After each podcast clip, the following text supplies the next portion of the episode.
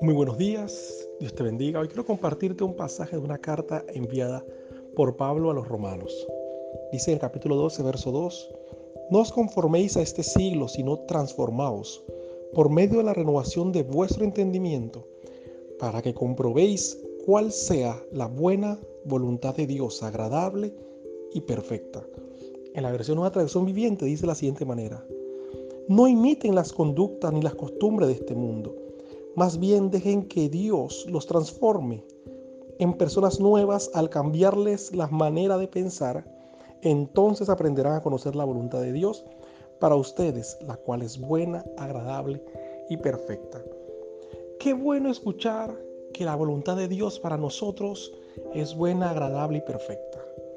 Sin embargo, en este pasaje muchas veces obviamos que nos hace una invitación el apóstol Pablo cuando dice, primeramente, no te conformes a este siglo, no te conformes a este sistema, no imites sus conductas, no imites sus costumbres.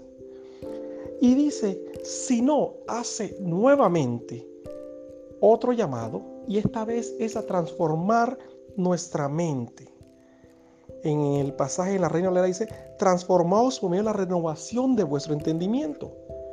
Y cuando vemos cuando Pablo se ha referido a la mente, nos ha invitado a adoptar la mente de Cristo.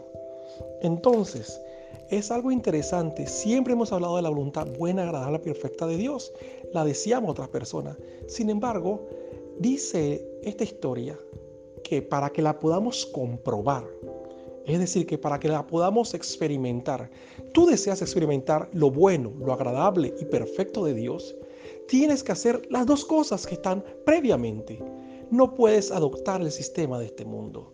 Es más, tienes que desechar todas las costumbres. Dios no ha llamado a ser una parte eh, de resistencia a este sistema. No podemos dejarnos guiar por donde nos quiere llevar el pensamiento del sistema, sino que debemos decidir rechazar, es decir, no conformarnos, no nos conformamos porque hay algo mayor de lo que nos puede ofrecer este mundo. ¿Qué es lo mayor? Es lo que Dios desea que le permitas a Él cambiar tu pensamiento. A lo para ti la meta o el éxito es ser político, es ser rico, es ser poderoso o ser famoso. Sin embargo, Pablo te hace una invitación esa invitación se la hizo Dios a él y Dios me la hace a mí y también te la hace a ti. Mira, es necesario que te reformates. Es necesario que cambies tu manera de pensar. Muchos aspiran en esta vida a lograr X o Y objetivo. Sin embargo, si le permites a Dios renovar tu mente y transformarla, te das cuenta de que Él tiene planes mayores para ti. Y cuando dejas de pensar en lo terrenal, comienzas a ver que de lo celeste del cielo hay un gran regalo para ti. Cuando comienzas a dejar de pensar en lo ordinario, porque ciertamente te tengo que decir, tener mucho dinero, ser famoso, simplemente es ordinario comparado a lo extraordinario que Dios tiene para la vida tuya. Entonces, Dios dice, yo deseo que tú compruebes lo bueno que tengo para ti, pero para eso no puedes permitir que el sistema te abrace.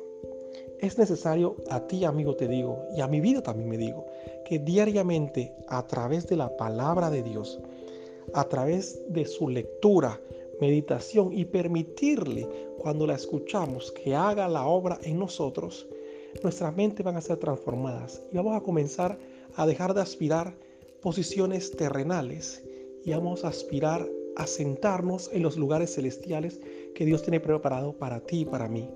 Así que cierro con esta invitación. No te conformes, no te amoldes a este mundo. Ciertamente abraza, transforma tu pensamiento.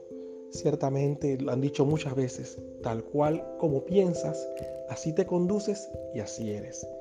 Dios dice, yo deseo demostrar a ti que mis planes, mi voluntad para ti son buena, agradable y perfecta. Así que hoy amigo te animo a que por un momento te pongas a pensar, ¿todas mis metas, mis objetivos son terrenales o tengo planes y objetivos de los cuales Dios espera para mí? Y te aseguro, si tu mente es transformada, verás también tu escenario y tu realidad así mismo será cambiada a tu favor. a tu bienestar y a tu bendición. Que tengas un excelente fin de semana.